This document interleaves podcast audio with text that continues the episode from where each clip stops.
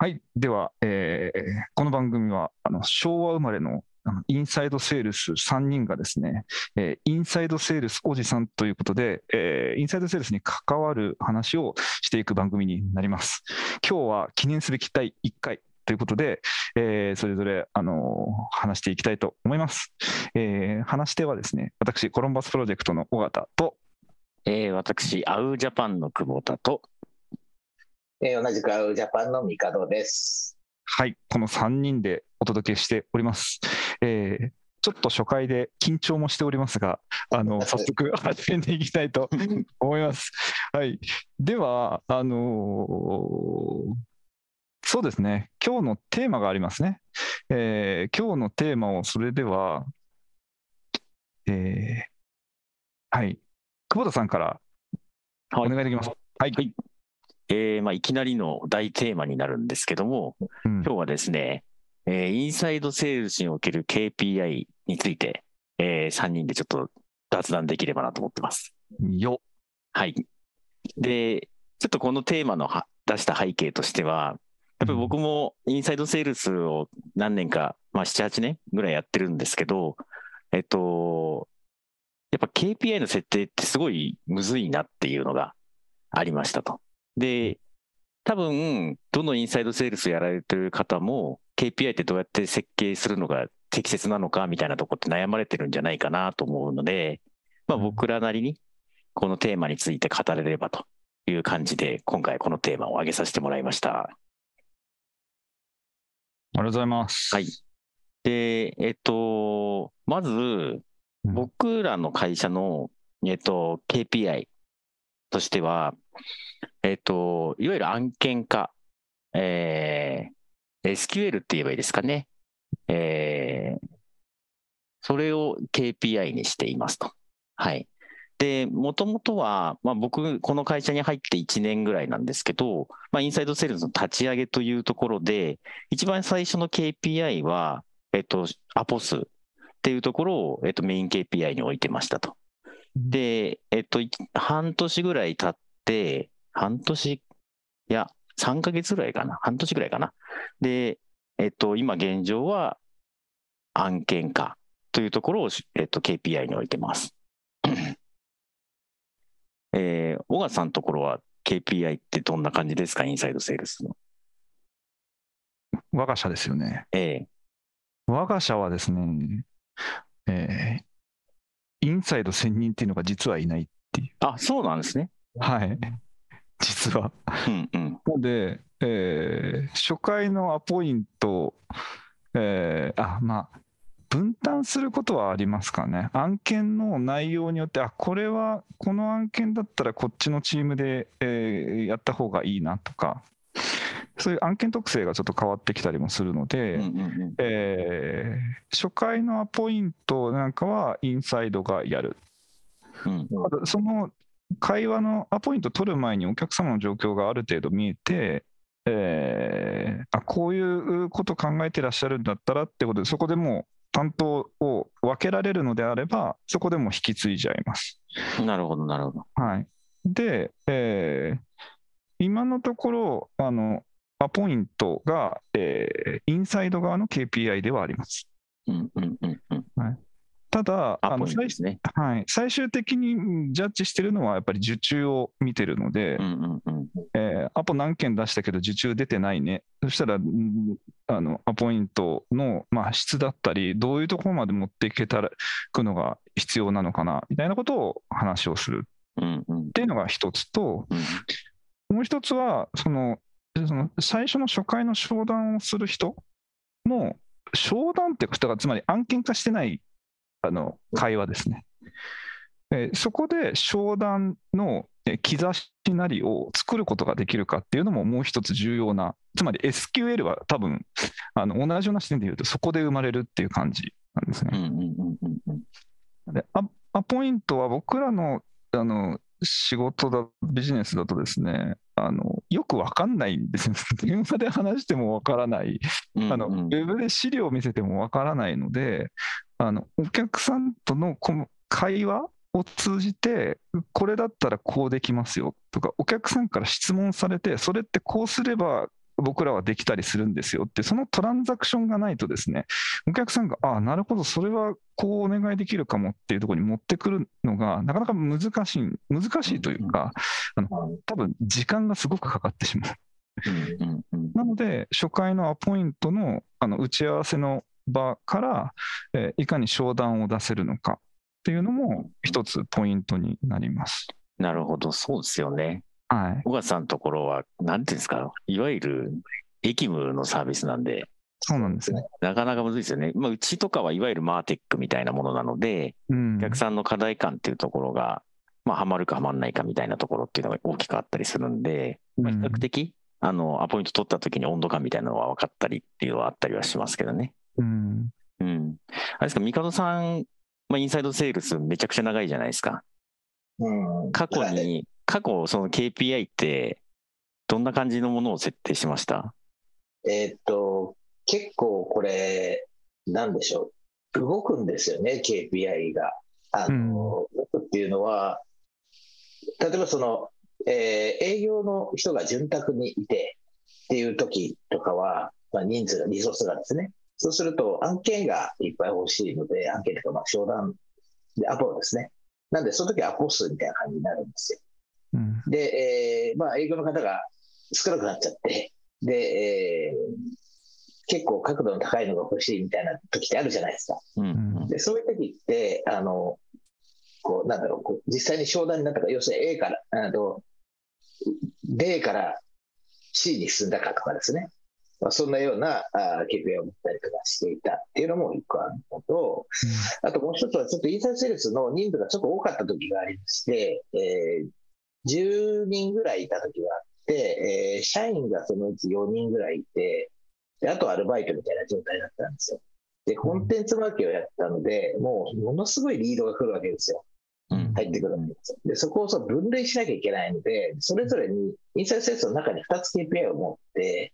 まずあの、リードが入ってきたら、まず触りに行くアルバイトの方々のが対応するわけなんですけど、もうよくわかんないじゃないですか。あんまり知識もそんなないから。ただ、自分たちの商品をちょっと説明して、えー少し興味があって話がしたいですかどうかっていうのを、まあ、なんですね、こう、持ち上げるというか、お客さんの興味を持ち上げる。で、えー一回トスアップするんですよ。インサイドセールス内で。うんうんうん社員がでその数っていうのを、えー KPI にしてた。そのう、んアルバイトの方。で、えーえなんと、社員の人間は、えートスアップされたやつを、まあ、営業のアポにするっ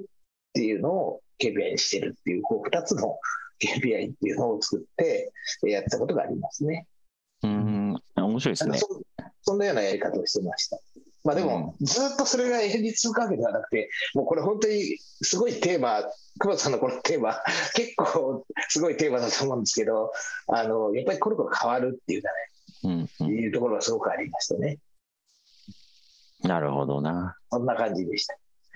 なるほど。僕もそれすごい思うっていうか、あの、このテーマでどんなことをかんやろうか、喋ろうかなみたいなふうに思ってたんですけど、やっぱりその、商材だとか、えっと、組織だとか、人数だとか、時期だとか、なんかそういうので KPI っていうのはこう変わっていくんだろうなっていうふうに思ってたりしますと。うん。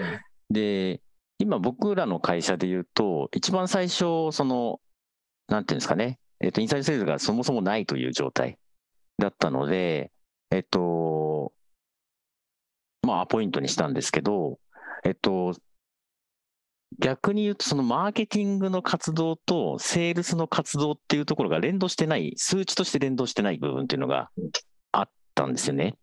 なので、えっと、マーケティングがおおよそこのぐらいのリードを取ってくるだろうと。で、リードプール見てこのぐらいのアポイントをアウトバウンド的なことをやって取れるんだろうっていうところから、アポが大体何件みたいな設定をしたんですよ。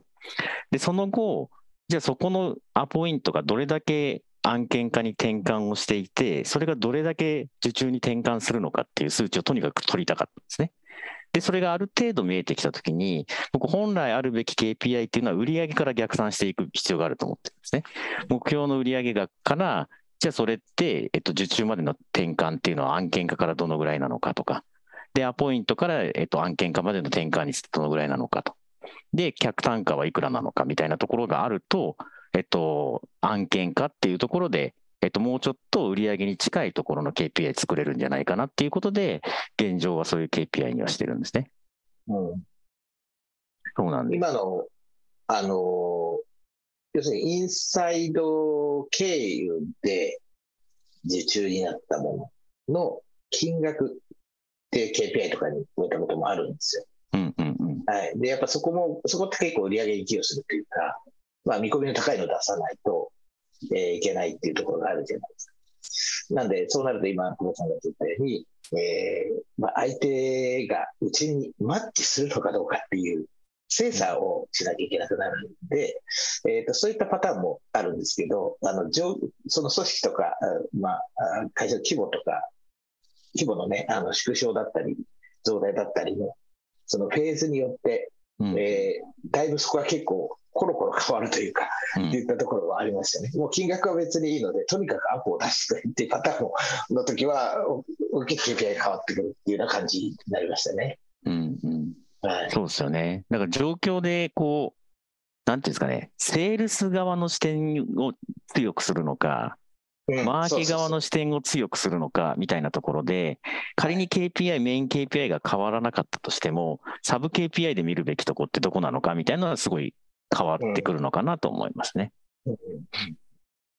小川さん、どうどうですか、そのあたり。うんでも、そうですね。あの僕らお受けする案件で言うと、やっぱりお客さんの強いところ、営業プロセス上の強いところがどこなのかっていうのはですね、結構重要で、うんあのまあ、やってっても分かったりもすぐ分かったりもするし、えーお話聞いたり、営業資料とか見てたり、まあ、営業の担当のさんから説明してもらってる段階で、大体分かるんですよね。あのうん。あ営業ちょっと厳しそうだなって、あの説明がちょっと、あのなんて言うんでしょう、プロダクトの説明になっちゃってるとか、えーそういう感じだと、あこれはあの単純な、ただ、まあ、やっぱりオオーダーとして、まずアポ取ってくれっていうのは多いので、うん。単純なアポ取りだと難しそうだなって、えー思ったときには、えー事前に、えーとヒアリング項目をこっちから決めに行くとか、うんえー場合によっては、うん、やっぱりお客さんに同席させてもらうとか、なんかあの手この手で、えっ、と、なんかこちらもその受注の方に近いところまでどうやったら関与できるかなとかですね、えーまあ、え最終的に契約期間終わった時に、えー成果が上がんないねって、あの損するのはうちなんですよね。別に誰が悪いってわけじゃなくても、あのお仕事が続かないっていう結果になってしまうので、そこはすごく見ます。うんなんで、営業強い会社さんは、本当にサービスがそんなでもないんですけど、アポ取ったら、まあ、7割商談、3割受注みたいなのもあります。うんアウトバウンドでアポ取ってもですね、あのやっぱり、まあ、ちょっとコモディティ的な商材だったりもしますけど、そういうのも全然あります。なるほど。ただ全くそんな、なんか、あの予兆も見えないみたいなのもあるので、うんうんうんそうすると、やっぱり、まあ、商談こっちでややりますよ的なそう提案もしたりもします。うんうんはい。なんかなるほこの、なかなかこう、見えないじゃないですか。例えばその、アポイントにつながらなかった場合ってありますよね。あの、活動したんだけど、アポにはつながってませんと。そうすると今、あの、小さんがおっしゃられたように、見え方として成果がないように見えちゃう感じがあるじゃないですか。だけど実際活動していて、何かしらその、あの、お客さんの動きを聞いていると、そこ分類できるかなと思ってたんですよ。で、なので、えっ、と、要は、あの、フォーキャストですよね。アポには繋がらなかったけれども、あと3ヶ月後にこういうことが起こるっていう人たちがこのぐらいいます。これ数値で出せるじゃないですか。あの、項目を作ってる、定義を。で、それは、あの、一時期、私もあの、なんでしょう、BPO というか、あの、支援をしたことがあったんですけど、あの、やっぱり、コンテンツマーケだからすごい遠くて、すぐアポにはならないんですけど、あの、ただでも活動してるから絶対なんか成果があるんですよね。で、それ数値取らないと、あの、何もないじゃないかって話になっちゃうんで、えーそういったその、フォーキャストをいくつか作って、えー ABC みたいなのがあったら、えー B がこのぐらいいました。で、ここってもし契約が終わっても、えーこれ営業の方がやれば、その後に3ヶ月後とか半年後とかに、えーこういうことが起こりそうですっていうフォーキャストみたいなのを通知で渡すみたいなのは、一つ KPI として持っても、持つとありだったなっていうのは思いましたね。うん。はい、そうそういうことでね。うん、それやんなかったんですか？フォーキャスト支援の時とか。フォーキャフォーキャスト定義して、その読みですよね。あの、まあ、読みまでいかない。読みっていうとなんか営業の受注読みみたいな感じになっちゃいますけど、まあ、見込み、ちょっと見込みみたいな、優先度みたいなのは、はいはい。あそそれややって、やってました？やったんですよ。はい。それをやそうですよね。あそこはやってるんですけど、あの、営業さんだとですね、それはわかるんだけどさ、あ確かにね。それは確かにあります。いや、アポなかったらそこからつなげられないんだから、それは無理だよねみたいな、ゼロだろうみたいな、まあ、ゼロっていうか、いや、それはちょっと難しいよみたいな感じになってくるので、そこはもう本当、せめぎ合いだったり、事前の段階でこういうことをしていきますっていうのをちゃんとお話ししたりもするんですけど、うん。逆にあのインバウンドでですね、あのお問い合わせいただいたときは、お客さんがもう結構決めてるみたいなのもあるんですよね、あーうんうん経験者で。で、アポ、アポバンバン取ってくれればもういいっすみたいな会社さんもあるので、うんうんうんあのそそこら辺が難しいですね、ご支援するとそうですね。商材とかになりますね。はい。なんかあの、アポが仮に取れないとかっていう時によく起こりがちなのが、うん。コール数みたいなのを KPI に置いたりはいはいすることあるじゃないですか。僕あはい。れ大反対なんですよ。いや、それ多いですね。で、あの、本当に、なんですかね、あの、ポテンシャル採用の人たちがたくさんいて、えっと、活動そのものができてないからアポが取れないっていうことであれば、そういうこともあり得るとは思うんですけど、うん、ある程度こう経験を積んでいる人がやる場合に、コール数って別にどうでもよくて、うん。えっと、何人に対して何個のアポが取れればいいかっていうことになってくるのかなとは思ってるんですね。うんうんうん。で、この辺、僕は、コール数っていうのは絶対 KPI にしないっていうふうに決めてはいるんですけど、ああ、今の話で言うと、コール数は KPI じゃないけど、はい。あのリード数は KPI、KPI っていうか、その行動しを表す数値になるんですか？あ、いや、えっと、うちはそこも置いてないです。だ別に何何件にコールしようが、結局はその、あの、案件化の数がこんぐらい取れるためのアポがこんぐらい取れりゃいいっていうだけの話なんですよ。うんうん。なんで、何人にコールして回すも特にいらないっていうか、うんそれが未達だった時の改善をどのようにするかっていうのは、どこでどうするんですか？えっと、それは多分、多分というか、あの、リードソースがあるじゃないですか。例えば、えっと、問い合わせサービス資料ダウンロード、事例資料とか、で、セミナーとか外部イベント出展。で、あとは既存コンタクトへのアプローチとか、で、ガチガチなアウトバウンドみたいなのをやったときに、それぞれの転換率を見ていくっていう感じですね。それでもいかない時？それでもいかないとき、はい。そうなんですよ。そこが、だからだんだんマイクロマネジメント化していくっていう恐怖なんですよね。そうですよね。そそれでもいかないときって、例えばその、じゃあ、数の勝負で、えーコールをかけまくったら、まあ、コールかけまくったらって言っても、かける母数って決まってるじゃないですか。あの、ハウスリストとかになると思って。うんで、それかけまくったら、その率って上がるかっていうのは、えーまあ、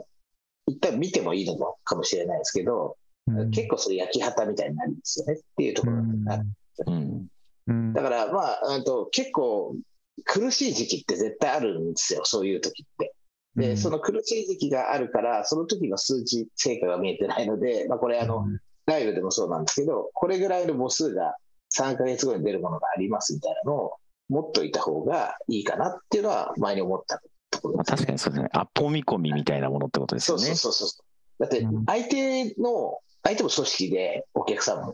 で、えー予算取りとかしていて、時期とかがある中で、無理くりアポ取っても多分それ潰しちゃうんですよね。例えば行くじゃないですか。じゃあ取りました、行きましたって言った時に、はい、わかりましたって言って、でもまだうちまだなんて言った時に、もう次、ネクストアクションできなくないですか、うんすぐに。だから、だったらちょっと温めて、でうん提供していきながらやっていった方が、時期を見ていった方が、多分か確実にちゃんと話ができるんです。なるほど。それがちょっとおっかないやり方っていうか、バンバンアポ取って焼き当たりになっていく怖さっていうのがちょっとある。そうですね。うんそれはある気はします。なるほど、うん確かにそうです。まあ、あれですね、それで言うと、うちやっぱアウトバウンド、代表コールは全然してしまうので、うんうんえーそこでちょっとカバーしていくみたいなのはやっぱありますかね。うんうんうん率が悪かった、え悪いのはもちろん悪くはなると思うんですけど、あの今おっしゃったような、えっと、ここ見込みが、えーちょっと今じゃないよねっていう方を潰してしまうのであれば、えーダイレクトでアプローチして、えー今だよねって 捕まえてくる方が良いという発想なんですけど、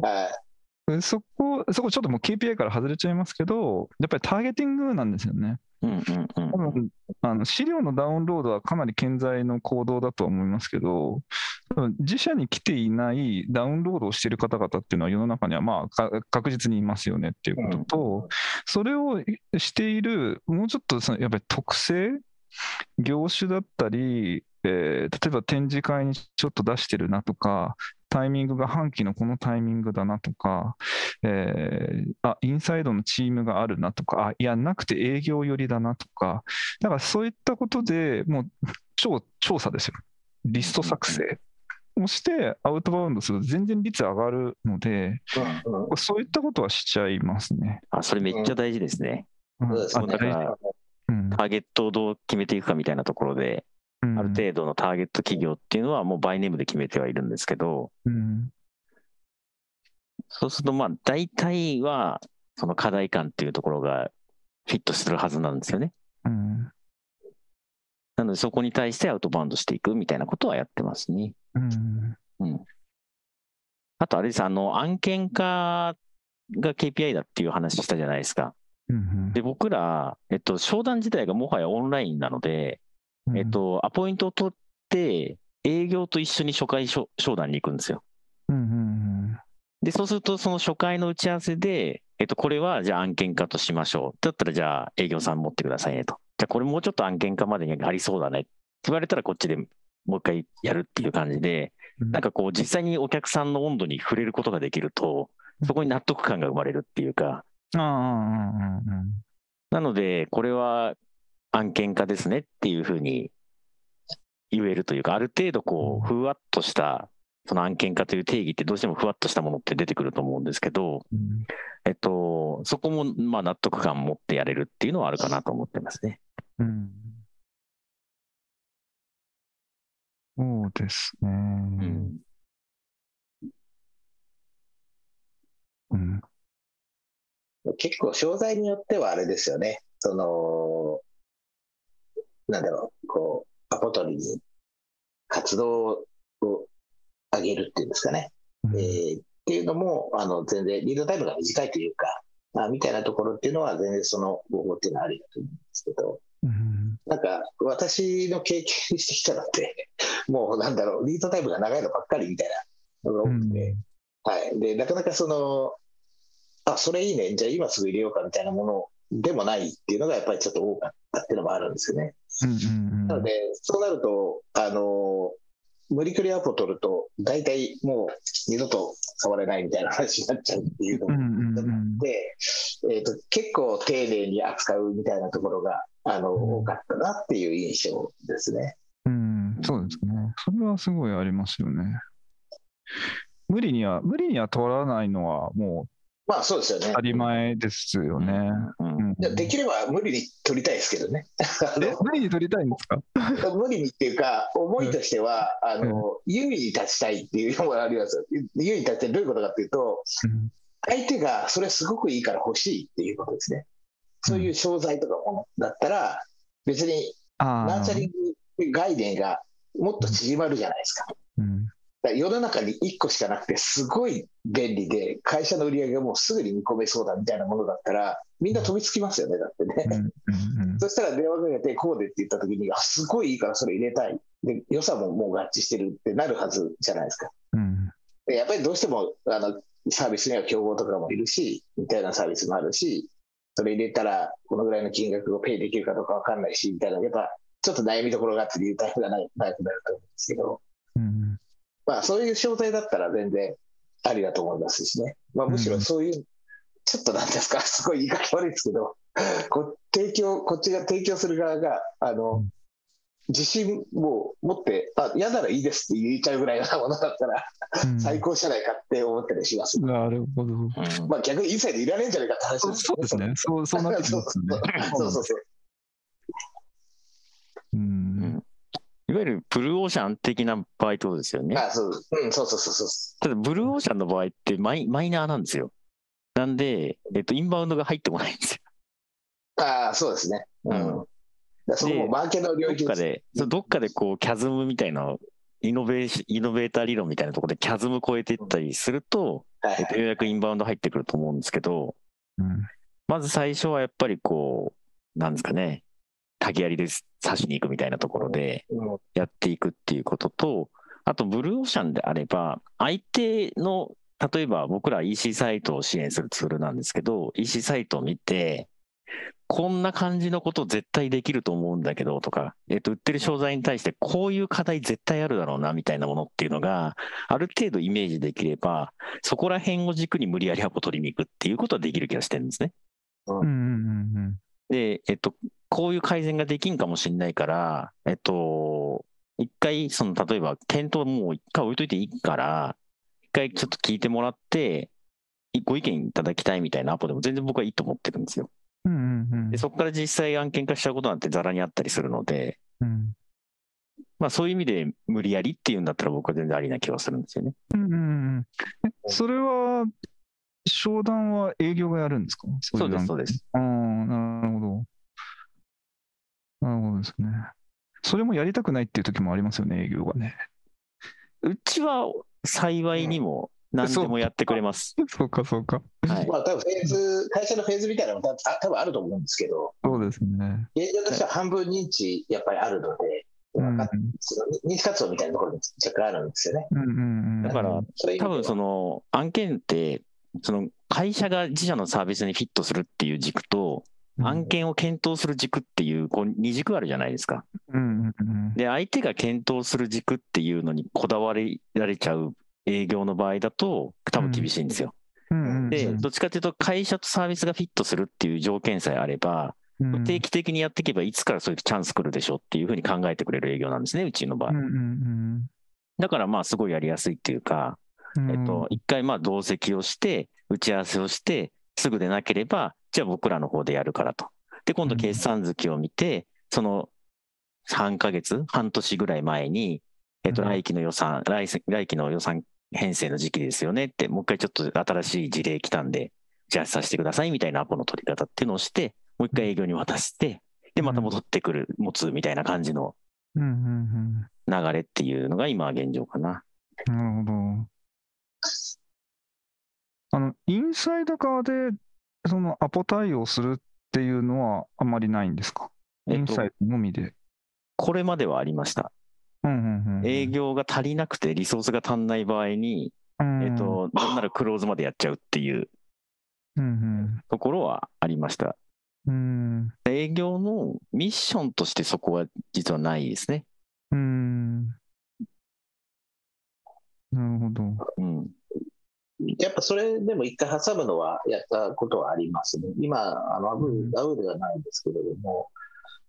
いわゆるあの、そう、ウェブサイト上とかに、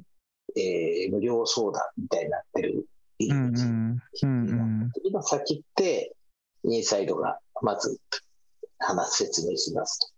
うん。っていうような、あの、一つクッションを挟んで、うんえーニーズだとか、時期だとか、まあ、バントみたいなところをちょっと確認して、うん。自分で持つか、相手の温度が高ければエネルギー流す。あの、うん流すかみたいなところをっていうのはありましたね。うんうんうん。それもやっぱり詳細がちょっと難しいというか、なかなか一回話しないと、ちょっと説明を聞きたいっていう温度感の人たちに対して、うんそういう状態のプロダクトとかものですと、どうしてもそれが必要になりますよね。うんうん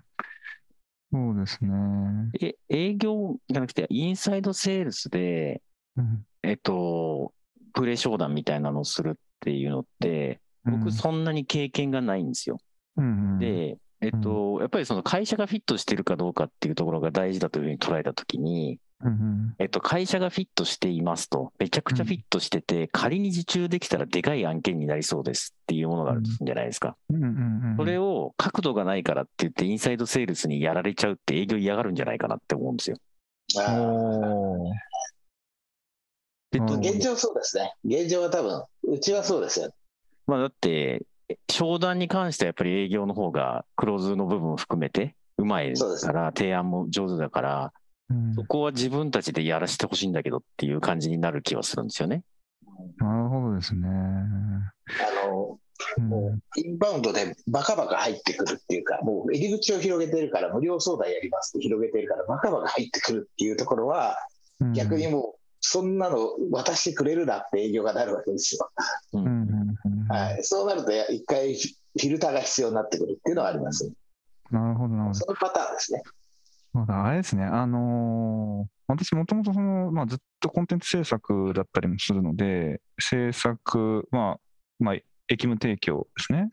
でそうするとですね、ほとんど、あまあ、広告販促業界だと、ほとんどだったらもう提案になるんですよね。うんうんうんでうんあの、なんなら、実は営業が、フィールドの営業が商談化させて、商談化したら、その後ですね、ディレクターなりプランナーがプランを作って提案するっていう、なるほど。そういうフォーメーションになって、営業は、そんな細かいプランニングのところはそんな得意じゃないから、うんあのー分かれるんですよね。でその発想もちょっとあるかもしれないです。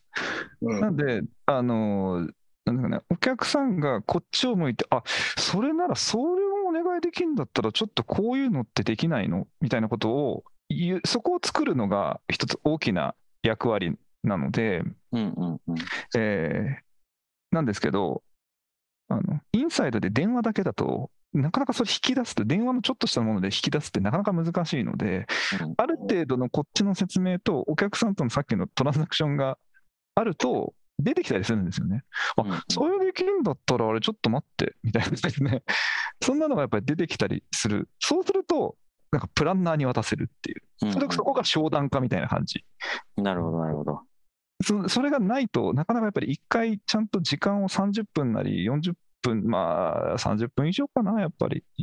4、50分ぐらいはお時間いただいて話をしてっていうのがないとなかなか、あの、業界的にはあんまそん、それはそんなところまで話してくれないっていうのもあった感じですかね。なるほど。だから営業プロセスがやっぱり業界によってだいぶ違うってことですよね。そうかもしれないですね。うんそうですね。うんうんそうですうん。コンテンツ制作とか確かにそうですよね。うん。うんそうなかなかですね。そうクロージングはするけど、案は別の人が作るっていうことなんだね。いや、もう、それ、それ私も、えやっぱりそうでしたよ。コンテンツ制作。うんはいそのパターンうん。そうなんですよね。は確かにそうですね。その状態でだいぶ変わりますよね。う。うんんでも、やっぱり、んで同じく、う多分この辺の KPI の設定難しいねとか、あの人が複数名関わって、えーそうですね、あの、場合によって役割範囲がちょっと変わるみたいなことってうん、やっぱり多分足がそこそこ長い。先ほどのイエスのはっきりしてて、イエスの時には1ヶ月後には発注しちゃうっていうような商材ではないから、うん。多分そういう役割と仕事が必要なんだと思うんですよ、うん。インサイドセールスって。そうですね。うん、でそうじゃなかったら、多分テレアポで本当良くて、うん。そうですね。ガンガンテレアポしとって、そのうちのまあ3%ぐらいはあの商談化して、で、3分の1ぐらい受注するみたいなパターンが、もうほぼほぼ見えてるっていうような業界もやっぱあるので、うーん。そうするともう、テレアポ、数やるみたいな感じになってきますうね。テレアポもね、僕らも市場がそこまででかいわけではないはずなんですよ。あそうですね僕らのターゲットがね。あいやだからとにかくバカバカ上から順にかけていくみたいなのっていうのをやっちゃうと、さっき言ったミカドさんの焼き旗みたいなものっていうのはすぐに起こっちゃう気がするんですよね。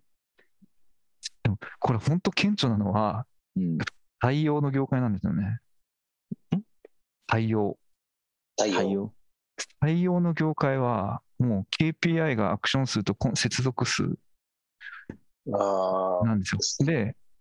い。で、あの、言ったら、楽天、円、マイナビ、うんまあ、その他、なんか、デューダとかいろいろありますけど、あの、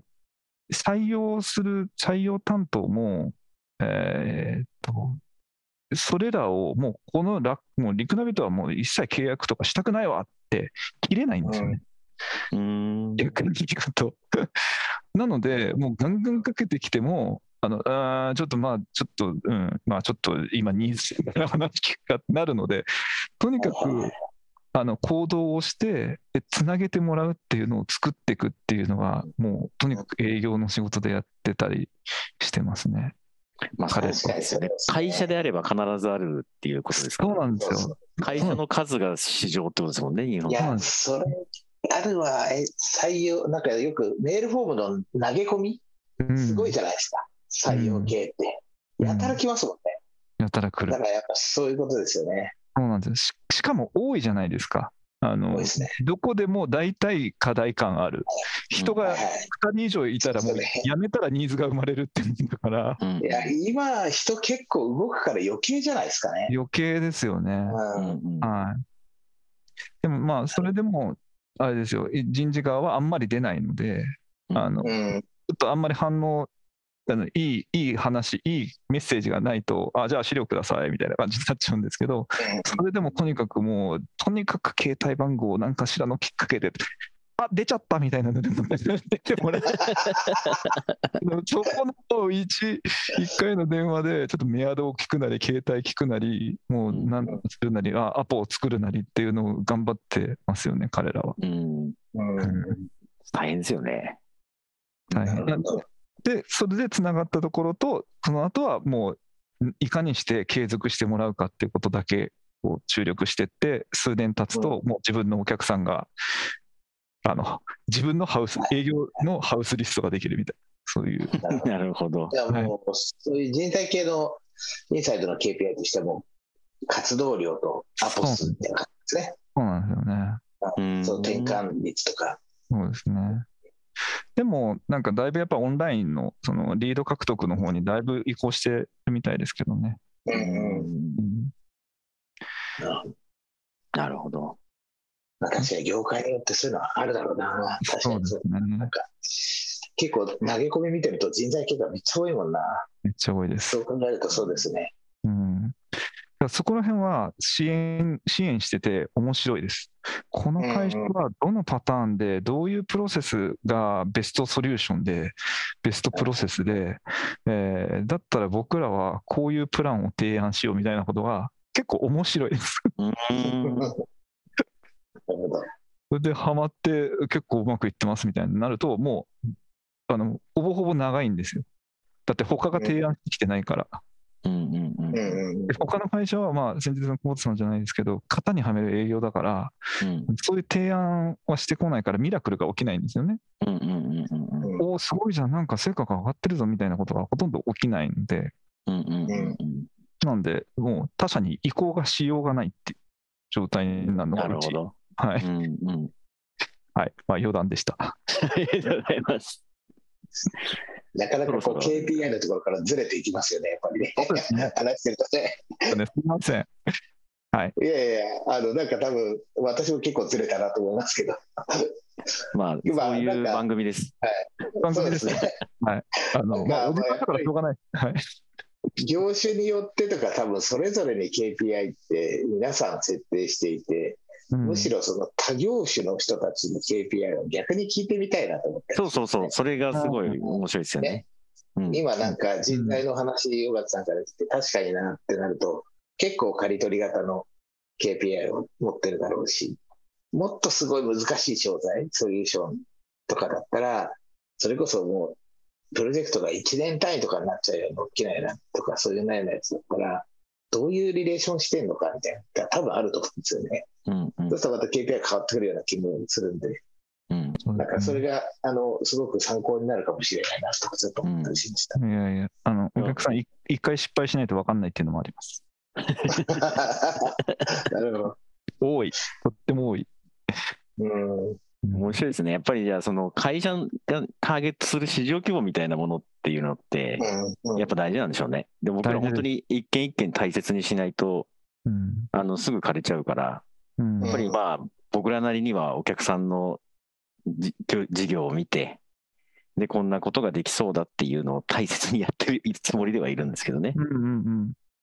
うん。まあ、僕うちもそうですよ、基本的には。うんうんうん。お客さんの業務によって様々あるっていうところが大きいですかね。うんうんうん。もちろん嫌われてはいけないですし。そうですね。うん、ありがとうございます。そろそろお時間ですか？はい、そろそろお時間ですかね。ちょっと、あの長くなりましたけれども、はい。はい、今日第1回ということで、これはぜひ配信しましょしましょう。はい。では、大体、伸びるね。大体伸びますね。タイマーとかセットした方がいいんじゃないかっていそうですね。う。はい。じゃあ、今日はありがとうございました。あありがとうございました。はい第1う。ありがとうご回ざいます。API についてということでした。はい。では、はい、以上です。さようなら。さよならさよなら。